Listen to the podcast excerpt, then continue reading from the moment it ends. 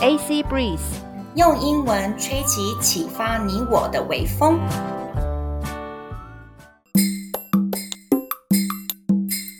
各位听众，大家好，我是克洛伊克洛伊。你现在收听的是阿咪的言之有物，非常言之有物哦。Hi everyone, this is Annie Annie. Hey Chloe, ever since the pandemic started, have you ever had classes online? 自从我们那个新冠疫情开始之后，你曾经有线上教学或是上课过吗？哦、o f course，从去年五月到现在，其实已经回不去了。很多的线上课程到现在还是线上课程，嗯而且原本实体课程有一些呢，大家怎么样喜欢在家里上课，以后就变成了正式都转到线上了。哦而且有一个很好笑的是，学生有时候上课迟到，本来应该要过来我的教室上课嘛，然后学生迟到了，他就说：“老师，我们直接线上好不好？”我想说：“好了好了。” 就他都不开镜头，我就有一点就是觉得说不行不行，因为这个学生比较容易精神就是跟注意力涣散。我说开镜头，嗯，他说：“老师，等一下。”我说：“干嘛？”我在厕所。我就说：“你千万不要开镜头。” Never my OK，God 我要阻止。I don't want to see that。My eyes, oh my eyes！我的眼睛啊，我的眼睛，我看的什么？我想看。 Oh my god. OK, thank you for sharing your experience. 那各位同学，请在家里的时候，请呃在做好了之后再开镜头，然后而且请一定要准时上课，be on time. OK，好，老师跟大跟大家学学生的时间都是非常宝贵的。Our time is precious. 好，那 today we're going to talk about how a very young man did a wonderful thing using online resources. 我们今天要聊的就是一个非常年轻的人如何利用线上资源来成就非常了不起的事情哦。 Mm. So our speaker's name is Matthew Garcia, and he is a Latinx son of immigrants from a small Texas border town. Ever since he was little, he's been passionate about classical music, but he didn't have access to private lessons, music concerts, or music institutes. 作者的名字叫做 Matthew Garcia，他是一个拉丁移民的后代，他住在美国德州边缘的一个小镇。从小他非常热爱古典音乐，可是却没有办法上一对一的教学课，也没有音乐会可以欣赏观摩，也没有音乐学校可以让他去参观。 Mm. When he was in sixth grade, he finally had a chance to play an instrument in orchestra class, and he chose viola. He played so well and advanced so fast that there was nothing more the school teacher could teach him. So he went on YouTube to learn more by himself. 哇哦，中文的意思呢是说，当这个孩子六岁的时，呃，六年级的时候，他终于有机会在管弦乐课学习弹奏乐器。他选择了中提琴 viola， 他演奏的非常好，进步的非常快。很快的呢，学校老师已经没有什么可以教授他的，于是呢，这位六年级的学生就决定自己到 YouTube 去找影片自学。 After years of practicing by watching YouTube videos and hard work, he got so good that he started to perform in many great places like Carnegie Hall, and he even performed in four different continents. 中文的意思是说，他跟着 YouTube 的影片苦练了好几年以后，他演奏的非常好，甚至让他登上了许多等级很高的舞台，像是卡内基音乐厅演奏。他也曾经到不同的国家表演，足迹遍足了四个大洲，四个大洲，四个州。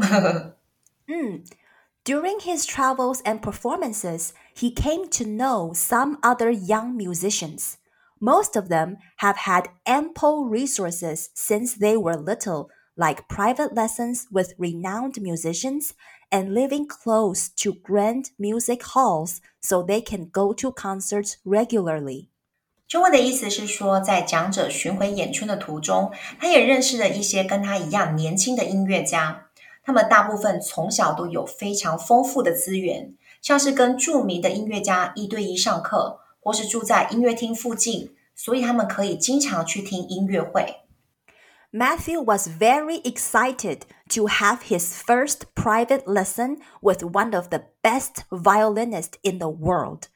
But that musician told him kids like him who didn't start young and didn't have private lessons don't usually make it as great musicians. 我们的讲者 Matthew 终于获得了一对一上课的机会， 而且帮他上课的人还是全世界最优秀的小提琴家之一。那一位音乐家告诉他说：“啊，像他这样的孩子，没有在幼儿时期就开始学习，又不曾接受专家一对一指导，实在不太可能成为成功的音乐家。” But Matthew didn't stop there.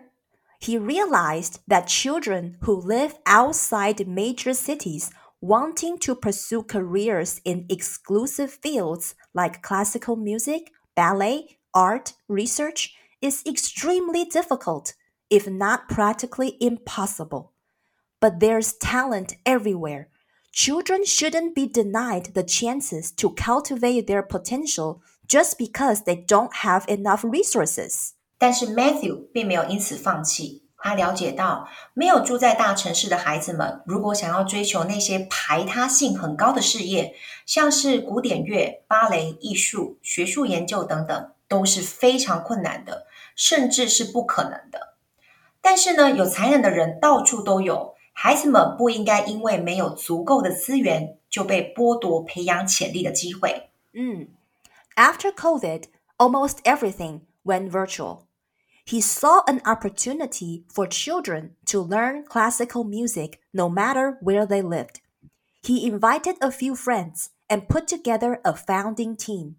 Together, they reached out to 20 other musicians that they knew and asked each of them to teach a free virtual private lesson a week to an underserved young student. 中文的意思是说啊，疫情开始之后，所有的事物都改成在线上了。他看到一个让孩子学习古典乐的机会，不论他们住在哪里，他邀请几位朋友成立一个社团，创立团队。大家呢一起呢找了其他几个二十位认识的音乐家，并请这些音乐家每个星期提供一次免费的线上一对一课程给弱势学生。After two and a half years, Matthew's idea has inspired hundreds of others to join in, and his team has become a national nonprofit called Through the Staff and they have provided almost $600,000 of free virtual private lessons to almost a thousand young musicians. 好，中文的意思是两年半之后，Matthew 当初这个点子，号召了好几百人加入， 而且他的团队也演变成了一个全国性的非营利组织，叫做 Through the Staff。他们总共提供了价值六十万美金的一对一课程给一千位年轻的音乐家。and he did not stop there either. He applied this model to another systemic field, academia. In his second year of college, he and his friend started another virtual nonprofit called the Pre College Research Institute. They created four 32 hour virtual research courses, and they have taught, trained, and inspired 160 high school students of color from all around the world。但他也没有停下脚步，他把这个模式应用在另外一个很系统性的领域，那就是学术界。在他大学二年级的时候，他和他的朋友成立了另外一个虚拟非营利组织， 名字叫做 Pre College Research Institute。他们创造了四门三十二个小时的虚拟研究课程，而全世界各地有一百六十位高中生接受了他们的教导。训练和启发。Virtual nonprofits are powerful because they transcend geographic boundaries and bring opportunities to those who just don't have them. Anyone can do it anywhere with volunteers from around the country or the world. As more and more children are connected to the opportunities and knowledge and resources that they need to chase their dreams, the world is connected to a huge source of untapped talent and a necessary step to nurturing the future of these industries. 好，虚拟非营利组织是非常有力量的，因为它穿越了地理环境的限制，并且把机会带给那些没有机会的人。任何人在任何地点都可以去做，而志愿者可以来自于国内甚至世界各地。当更多的孩子接触到机会、知识和资源，他们在追求梦想的他们在追求梦想的时候，这个世界也接受到更多未开发的人才，以及培育这些产业的未来。In the end, Matthew called out, "If you have an idea or interest." for how to make a historically inaccessible field more equitable, grab a few friends. Brainstorm a way that you can break down the barriers in that field and start a virtual nonprofit. You may never meet the majority of people that you serve, but the effects of your hard work will touch them in ways that they will never forget. 在最后的演讲当中，Matthew 呼吁大家如果你有想法或兴趣来一个一直以来都很排外的领域，让它更加开放的话呢，你就找几个朋友吧，大家可以一起脑力激荡，想出一个可以打破高墙的方式，并且成立一个非盈利组织。你可能永远不会看到大部分你想服务到的人，但是你努力的成果会让他们永远都不会忘记。诶，这个很酷诶，阿妮，所以我们是不是应该？把我们的这个有没有 Podcast AC Breeze 呢，也当做这样子的平台，就是有没有我们就是非盈利组织，然后呢可以呢感染我们的学生，或者是跟呢其他的人来做一个很棒的交流平台。What do you think? Yeah, maybe that's a good idea. 我们也可以就是说，呃，找几个朋友，我们认识的一些老师，因为我们在教学这个部分也已经呃有一段时间了，那我们也也是认识一些其他的老师。那呃，我们也可以可以成立一个 virtual nonprofit，一个虚拟的非盈利组织，然后我们也可以呃一个礼拜提供一次的免费的课程，虚拟课程，那给比如说像是偏乡的小朋友或是弱势的小朋友，我觉得这样也可以啊，not bad。嗯嗯嗯，That's yeah，Let's make a plan。嗯，那我们来复习一下今天带到的单词：institute，institute 机构。but he didn't have access to private lessons, music concerts, or music institutes. 但是他没有办法上一对一的教学课，没有音乐会可以观摩欣赏，也没有音乐学校可以去参观。